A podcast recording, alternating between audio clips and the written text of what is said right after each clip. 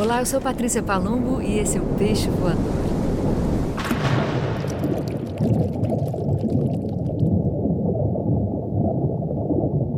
Bom dia, boa tarde, boa noite para você que me ouve. Episódio número 100, o primeiro Peixe Voador de 2022. Então, feliz ano novo para você que me ouve, porque estamos começando mais uma etapa, mais uma temporada, mais tudo. A gente está aqui nesse janeiro maluco, ainda, né, passando por essa história doida que está acometendo o planeta todo, mas a gente não pode, ainda assim, desesperançar, não é, pessoal? Temos que seguir em frente, temos que tocar esse barco para frente, porque é só assim mesmo. Vai passar, ainda que esteja demorando bastante, mas vai passar. E eu vou começar o programa de hoje, o podcast de hoje, com um texto que eu recebi da minha querida Fernanda Takai. Tive a alegria de falar com ela hoje e ela me mandou um poema do Drummond, um poema do Carlos Drummond de Andrade, poeta mineiro de Itabira, escrito há 70 anos e que diz muito sobre o que tem acontecido no Brasil, especialmente em Minas Gerais, o que aconteceu na Bahia ainda há pouco, com essas chuvas loucas. Estamos vivendo emergência climática, né, gente? É inegável. E hoje nós vimos um barranco despencando sobre um casarão histórico em Ouro Preto e derrubando o casarão inteiro. Ronaldo Fraga, outro mineiro querido, amigo, postou as fotos desse casarão por dentro, um, um patrimônio histórico do Brasil que foi por terra abaixo, né? lama abaixo. Isso sem contar em tudo que tem acontecido com as pessoas né? que perdem suas casas, perdem tudo. Mas, enfim, vamos lá para o Drummond, para começar esse peixe voador com poesia, apesar de tudo. O poema se chama Morte das Casas de Ouro Preto. Sobre o tempo, sobre a taipa, a chuva escorre. As paredes que viram morrer os homens, que viram fugir o ouro, que viram finar-se o reino, que viram, reviram, viram, já não vêm, também morrem. Assim plantadas no outeiro, menos rudes que orgulhosas, na sua pobreza branca, azul e rosa zarcão, ai, pareciam eternas, não eram, e cai a chuva sobre rótula e portão. Vai-se a rótula crivando como a renda consumida de um vestido funerário, e ruindo se vai a porta. Só a chuva monorrítmica sobre a noite, sobre a história, goteja. Morrem as casas. Morrem, severas. É tempo de fatigar-se a matéria, por muito servir ao homem, e de o barro dissolver-se. Nem parecia, na serra, que as coisas sempre cambiam de si em si. Hoje vão-se. O chão começa a chamar as formas estruturadas faz tanto tempo, convoca-as a serem terra outra vez, que se incorporem as árvores hoje vigas, volte o pó a ser pó pelas estradas. A chuva desce às canadas, como chove, como pinga no país das remembranças, como bate, como fere, como traspassa a medula, como punge, como lanha o fino dardo da chuva. Drummond escreveu isso, publicou isso em Claro Enigma, em 1951. E hoje Fernanda me mandou, mas também está rodando aí pelas redes por conta desse dessa loucura que aconteceu em Ouro Preto. Puxa vida, né? Tinha pensado em fazer o episódio 100 em homenagem a Drummond, mas esse que Drummond aparece abrindo o episódio 100, contando essa história escrita há tanto tempo e que acontece hoje mais uma vez. Mas, como eu disse no começo desse episódio, o lance é a gente resistir, seguir resistindo. A prova está sendo duríssima, né? as provas têm sido duríssimas. Estamos aí de novo dentro de casa com essa variante, mas é mais uma vez que a arte vai nos salvar, ainda que seja a primeira, pelo menos com relação à música, ao teatro, a primeira que sofra né, com o confinamento outra vez. Mas vamos esperar, vamos esperar com esperança, com a cabeça positiva. Também recebi esses dias antes da, do final do ano, na verdade, antes da virada, antes das minhas férias e durante as férias, alguns presentes deliciosos, entre eles um fanzine reeditado. Na verdade, virou um fanzine, mas era uma, foi uma compilação de newsletters enviadas lá pelos Estados Unidos na época da poesia beatnik. The Floating Bear, uma revista em forma de newsletter, editada por Gianni de Prima e Leroy Jones, de 1961 a 1971, batida à máquina em papel A4, grampeada, dobrada e enviada gratuitamente para uma lista de artistas pelos Correios. Esse texto, escrito por Luísa Leite e Thaís Medeiros, apresenta essa edição brasileira, que é uma tradução maravilhosa de parte das edições, foram ao todo 38 edições. E aqui tem coisas incríveis. Para poder manter o espírito diverso da newsletter, as organizadoras dessa publicação linda que está aqui na minha mão, elas acabaram convidando vários tradutores elas dizem assim: queríamos que os poemas em português traduzissem a polifonia da Floating Bear e por isso propusemos um mutirão de, um mutirão de tradução. Cada tradutor ou tradutor escolheu um ou mais poemas entre, dentro de uma seleção que fizemos a partir das 38 edições. Também aqui nessa publicação tem críticas, pedidos, é, para transmitir um pouco do clima que, que marcava essa, essa delícia aqui. Foi um presente que eu ganhei de uma ouvinte do Peixe Voador e eu agradeço muitíssimo a Raíssa por ter mandado essa maravilha aqui para mim, com a qual eu tenho me deleitado esses dias todos. O primeiro poema que eu vou ler para vocês aqui é da Diane de Prima, que é a editora do Floating Bear traduzido por Fernanda Morse e Luísa Leite, da Diane de Prima. Vou ler para vocês dezembro. O amor não seria tão simples não fossem os nacos de você no ar, ou dispersos entre os dentes dos meus conversadores favoritos, como se sua carne e sangue fossem compartilhados por todos nós. Carregávamos torrões de açúcar nos bolsos para alimentar os cavalos. Isso foi na parte sul do Central Park e do outro lado da praça. Havia mais loucura no ar ali. A calçada aos poucos vai se desfazendo em diamantes. No céu sobre o Central Park, uma boca se abre para finalmente recebê-lo. um clima lisérgico, né? Delicioso. Vou ler agora uma traduzida por Júlia Álvares, do George Stanley. Miríades agora passam voando por nossas vidas. Não há como saber se os insetos mais brilhantes são dos bons. Com redes, pegamos o que podemos, alheios à cor do céu.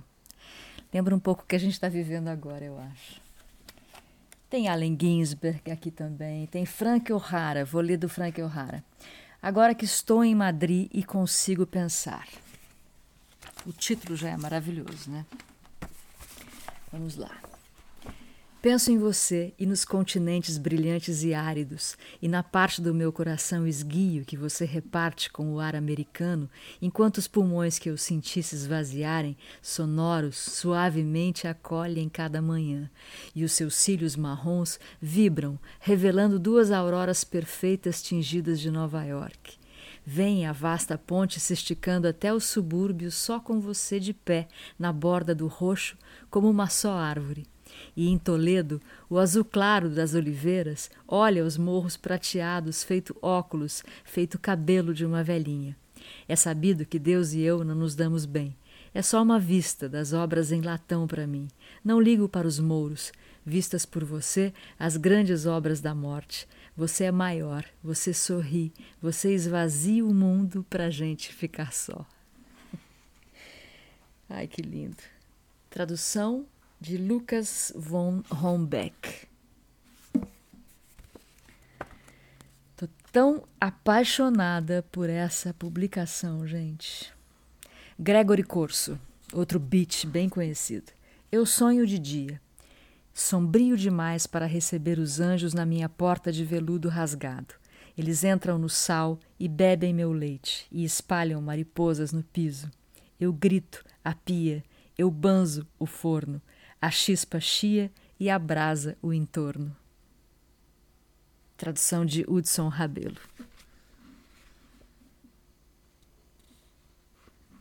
Tem já Kerouac também.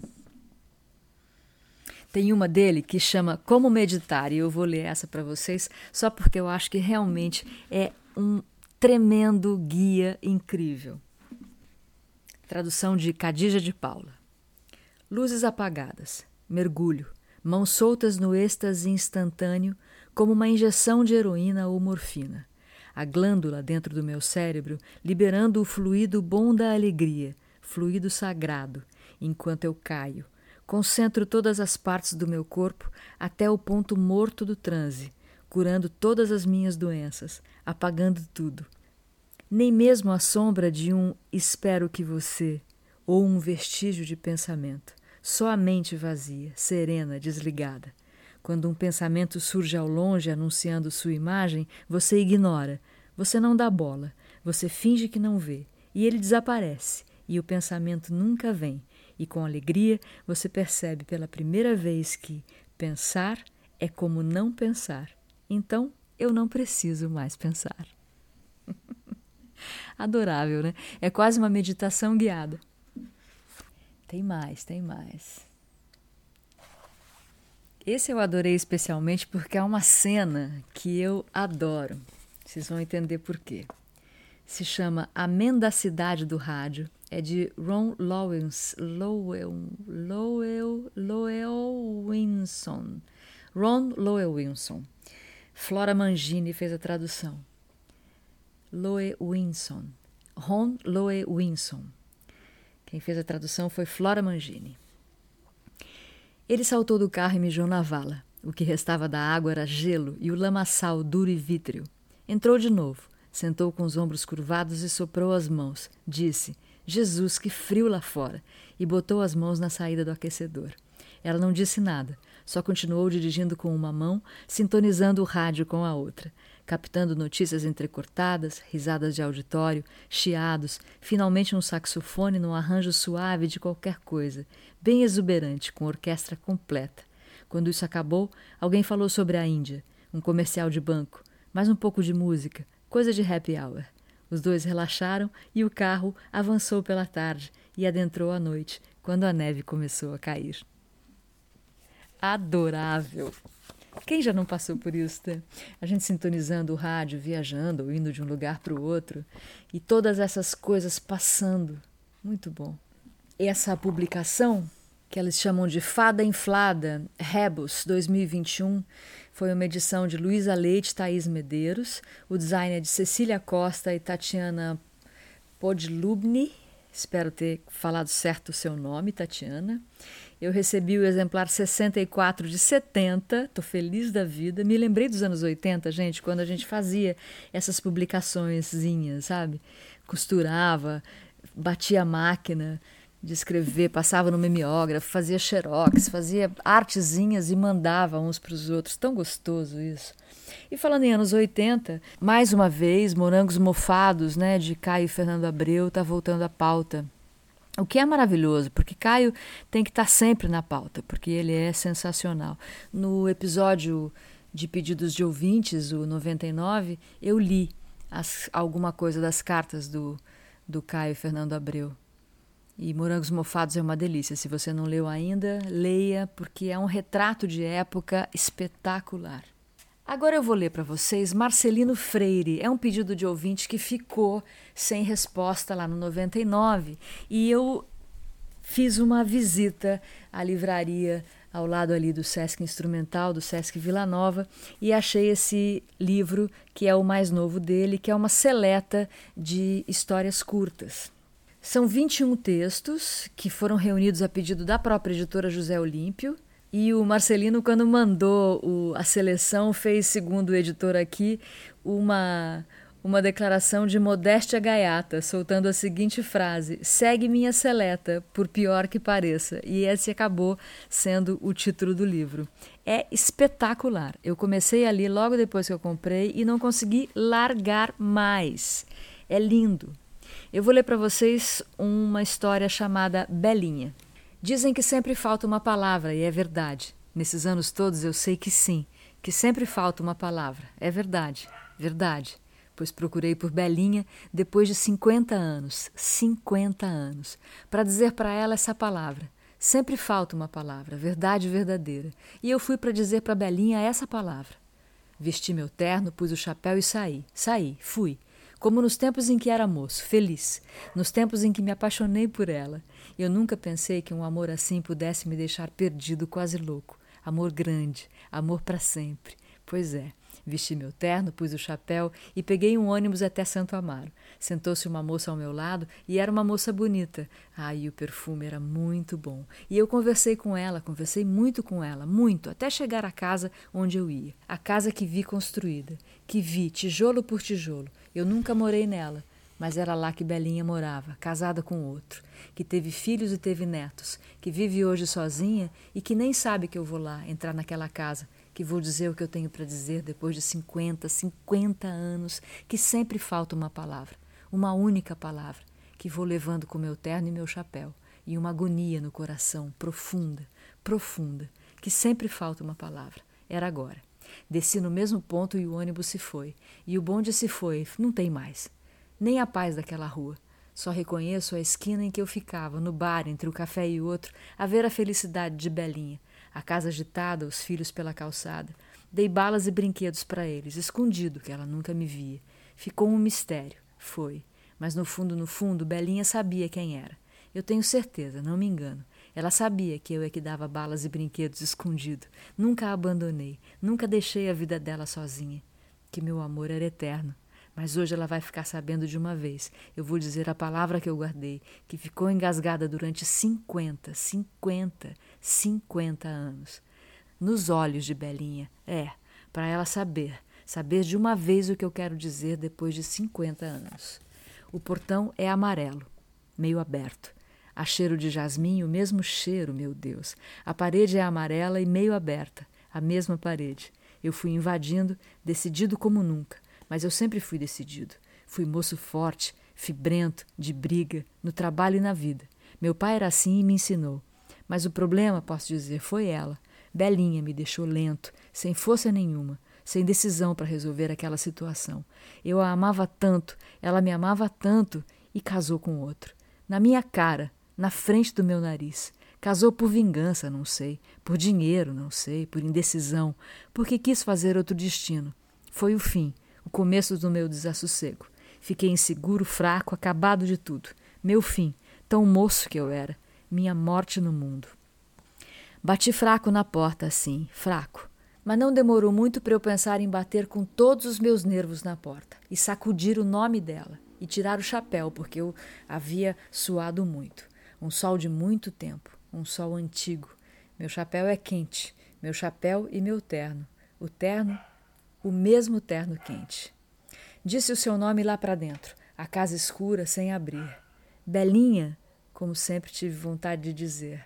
Não gritei, só disse. Estava ali para dizer a palavra que faltava, que sempre falta uma palavra depois de cinquenta, mais de cinquenta anos. Ela, ela. Ela veio rastejando até a porta, rastejando a sombra dos chinelos, cansada e sozinha que ela estava. Veio e me olhou. Demorou olhando para mim. Olhou, olhou e me viu. O mesmo chapéu e o mesmo terno e o mesmo sol. Foi aí que Belinha me abraçou, abraçou. Meu Deus, Belinha me abraçou, me fechou naquela casa, trancou. E era agora, como nunca foi, como nunca mais será. Uma palavra que ficou em mim envelhecida e tratada. Pois é, tratada como num coração de formol de forma que resolvi dizê-la ali mesmo, da porta, sem entrar. Não entrei, não sei. A mesma porta amarela, o mesmo jasmim, o mesmo jardim. Porque sempre falta uma palavra depois de 40, 50, 60 anos, não sei, sempre faltará uma palavra. Ela disse que ouviu dizer da minha vida sim, de mulheres, de famílias. Mentira, que eu tive filhos. Mentira. que eu tentei me matar. Mentira. Mesmo a morte eu esperava morrer com ela. Todo o tempo havia esperança. Havia esperança. Eu tinha pressa. Depois de 50 anos, eu tinha pressa. Ela me mandou sentar tomar um café. Não quis. Passou à vontade, como passageira.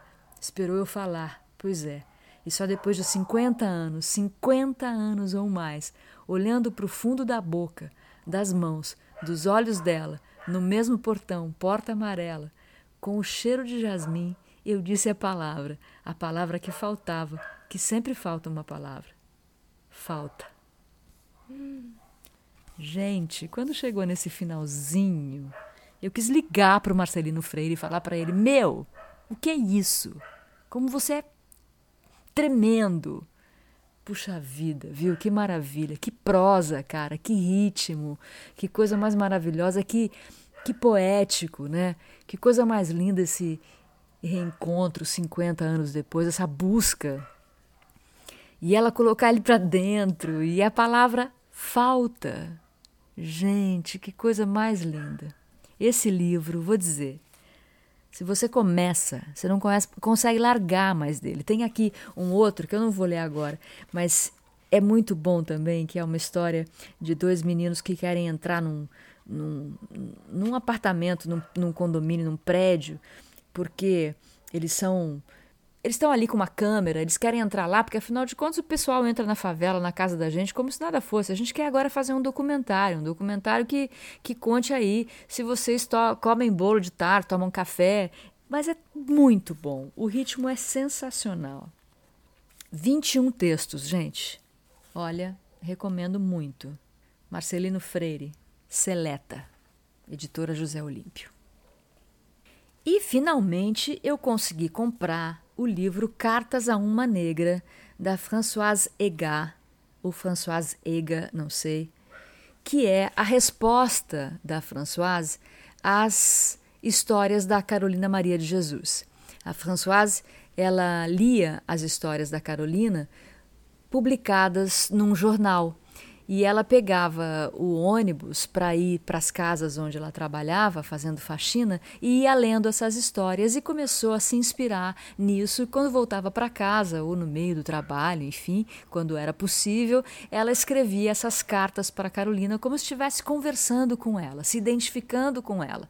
Carolina Maria de Jesus, que escreveu Quarto de Despejo e que tem agora uma, não sei se ainda está em cartaz, mas tem uma, uma mostra dela em São Paulo com os textos, com os dizeres, e é muito bom. Eu também li nessa temporada de férias aqui esse livro dela e agora eu vou ler aqui a resposta ou esse cartas, né, que não é exatamente uma resposta, né? É, né? Na verdade é. Então, Sabe o que eu acho que eu vou fazer? Eu vou pegar um pedacinho da Carolina e um pedacinho da Françoise. Pronto, um do lado da outra. Uma do lado da outra, quero dizer.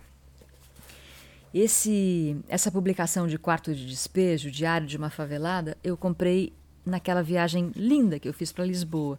Então é uma edição portuguesa, bem gostosa, com aquela, aquela delícia de papel. Eu vou ler para vocês o dia 22 de julho. Tem hora que revolto com a vida tribulada que levo e tem hora que me conformo. Conversei com uma senhora que cria uma menina de cor. É tão boa para a menina. Compra vestidos de alto preço. Eu disse.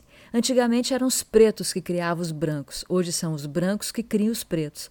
A senhora diz que cria a menina desde nove meses e que a negrinha dorme com ela e que lhe chama de mãe. Surgiu um moço, disse ser seu filho. Contei umas anedotas, eles riram e eu segui cantando. Comecei a catar papel, subi a rua Tiradentes, cumprimentei as senhoras que conheço. A dona da tinturaria disse: Coitada, ela é tão boazinha. Fiquei repetindo no pensamento: ela é boazinha. Eu gosto de ficar dentro de casa com as portas fechadas. Não gosto de ficar nas esquinas conversando. Gosto de ficar sozinha e lendo ou escrevendo. Virei na rua Frei Antônio Galvão. Quase não tinha papel. A dona Nair Barros estava na janela. Eu falei que residia em favela, que favela é o pior cortiço que existe. Enchi dois sacos na rua Alfredo Maia, levei um até o ponto e depois voltei para levar outro. Percorri outras ruas, conversei um pouco com o senhor João Pedro, fui na casa de uma preta levar umas latas que ela havia pedido. Latas grandes para plantar flores para plantar flores. ela escreve flores e eu não consigo ler flores. Fiquei conhecendo uma pretinha muito limpinha que falava muito bem. Disse ser costureira, mas que não gostava da profissão e que admirava-me catar papel e cantar. Eu sou muito alegre. Todas as manhãs eu canto. Sou como as aves que cantam apenas ao amanhecer. De manhã estou sempre alegre. A primeira coisa que faço é abrir a janela e contemplar o espaço. Tem passagens nesse livro que são incríveis, assim, de como ela acordava mais cedo para escrever, antes de mandar as crianças para a escola, e que um dia o menino não queria ir para a escola que estava descalço, ela falou: "Não vai, porque pior que estar tá descalço é não ir para a escola". Uma mulher realmente excepcional. Bom, eu não li inteiro ainda o livro da Françoise Egal, Cartas a uma Negra, mas eu vou ler para vocês logo no comecinho a, a carta de maio de 1962, que é quando ela mais ou menos explica por que, ela está escrevendo para Carolina. Eu descobri você, Carolina, no ônibus. Levo 25 minutos para ir até o meu emprego. Penso que não tem a menor serventia ficar se perdendo em devaneios no trajeto para o trabalho. Toda semana me dou ao luxo de comprar a revista Paris Match. Atualmente, ela fala muito dos negros. Foi assim que conheci a sublime senhora Halp Hoed com seu vestido de gala. Eu não iria lhe dedicar as minhas palavras, ela não compreenderia. Mas você, Carolina, que procura tábuas para o seu barraco, você com suas crianças aos berros, está mais perto de mim. Volto para casa esgotada. Acendo a luz, as crianças estudam do jeito como se faz hoje em dia. Elas não têm muitos deveres de casa, seria cansativo demais, mas me contam um enredo, detalhe por detalhe, da última história em quadrinhos que foi lida na escola. Carolina, você nunca vai me ler. Eu jamais terei tempo de ler você. Vivo correndo, como todas as donas de casa atoladas de serviço. Leio livros condensados, tudo muda rápido demais ao meu redor. Para escrever alguma coisa preciso esconder meu lápis, senão as crianças somem com ele e com meus cadernos. Há noites em que os encontro bem fininhos. Já meu marido me acha ridícula por perder tempo escrevendo bobagens, por isso ele esconde cuidadosamente sua caneta. Como você conseguia segurar um lápis com a criançada à sua volta? Para os meus filhos, sumir com o lápis é normal. Sempre tenho da mãe ao alcance. Somente uma coisa os faz parar: quando digo que temos em casa apenas o dinheiro do pão. Eles evitam, por um breve período, perder seus materiais. É sempre a mesma coisa, não importa o que estejam fazendo. Só me resta esperar para ver quem aparecerá primeiro com os sapatos furados depois de jogar futebol. Meu marido diz: o importante é o pão de cada dia, o resto a gente dá um jeito. Acho, Carolina, que você conhece essas palavras. Na favela, você nunca foi capaz de pensar em nada além do pão de cada dia. Penso que é isso que me aproxima de você, Carolina Maria de Jesus. Eu também me chamo Marie, como você, e Marcelle, como Panhol. Moro muito perto do povoado dele. Nunca o li, mas o escutei no rádio com paixão. Também me chamo Françoise e, por fim, Vitaline, como ninguém mais. Não canso de me perguntar onde meus pais encontraram um nome desses. Muito bom, né? Tão lindo, né? Mulheres assim, passando por situações tão duras e ao mesmo tempo se dedicando a escrever, se dedicando a registrar suas vidas, né? A fazer essas maravilhas que depois chegam até a gente.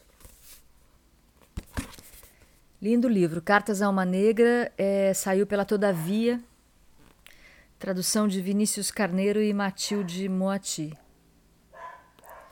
Bem legal. Vou ler mais e depois volto para contar mais coisas para vocês. Bom, já estamos aqui quase em meia hora de peixe voador. Acho que para um primeiro episódio de 2022 já está bem bom. Tava com saudade. E eu vou acabar fechando o peixe de hoje, não só com o cachorrinho da vizinha latindo, mas também com mais um texto que a Fernanda me mandou hoje também, sobre isso da gente ficar um pouco à toa, da gente poder se dar esse luxo de estar à toa, porque no fim das contas não é um luxo, é uma real necessidade e faz um bem tremendo. É um texto de um inglês chamado Matt Haig, que escreveu um monte de coisa já. Ele é escritor e jornalista, escreveu A Biblioteca da Meia-Noite, O Livro do Conforto, Como Parar o Tempo, coisas assim. Nunca li nada dele, mas Fernanda me mandou esse texto que eu vou ler tentando traduzir aqui. Você não precisa estar ocupada. Você não precisa justificar sua existência em termos de produtividade. Descansar é uma parte essencial da sobrevivência, uma parte essencial de nós mesmos, uma parte essencial dos animais que nós somos. Quando um cachorro se deita no sol, eu imagino que ele faz isso sem nenhuma culpa, porque, por tudo que eu conheço, os cachorros parecem muito mais em sintonia com suas próprias necessidades. Conforme eu cresço, conforme eu envelheço, eu penso que o repouso, deve, na verdade, ser o principal ponto da vida. Sentar passivamente, dentro ou fora de casa, e simplesmente absorver coisas. O barulho de um relógio, uma nuvem passando, o barulho distante do tráfico, um pássaro cantando. Tudo isso pode ter o sentido por si mesmo. Esse pode ser o, o, o princípio de estar ali sentado. Esse é o fim de estar ali sentado. Isso pode ser, na verdade, mais significativo do que um monte de coisa que somos condicionados a ver como produtivas. Assim como são precisas pausas entre as notas para que a música soe bem, e assim como precisamos de pontuação numa sentença para que ela seja coerente, nós devemos ver descanso e reflexão e passividade e mesmo sentar no sofá como uma parte intrínseca e essencial de nossa vida, que é necessária para que o todo faça sentido. Adorei esse texto, total e completamente.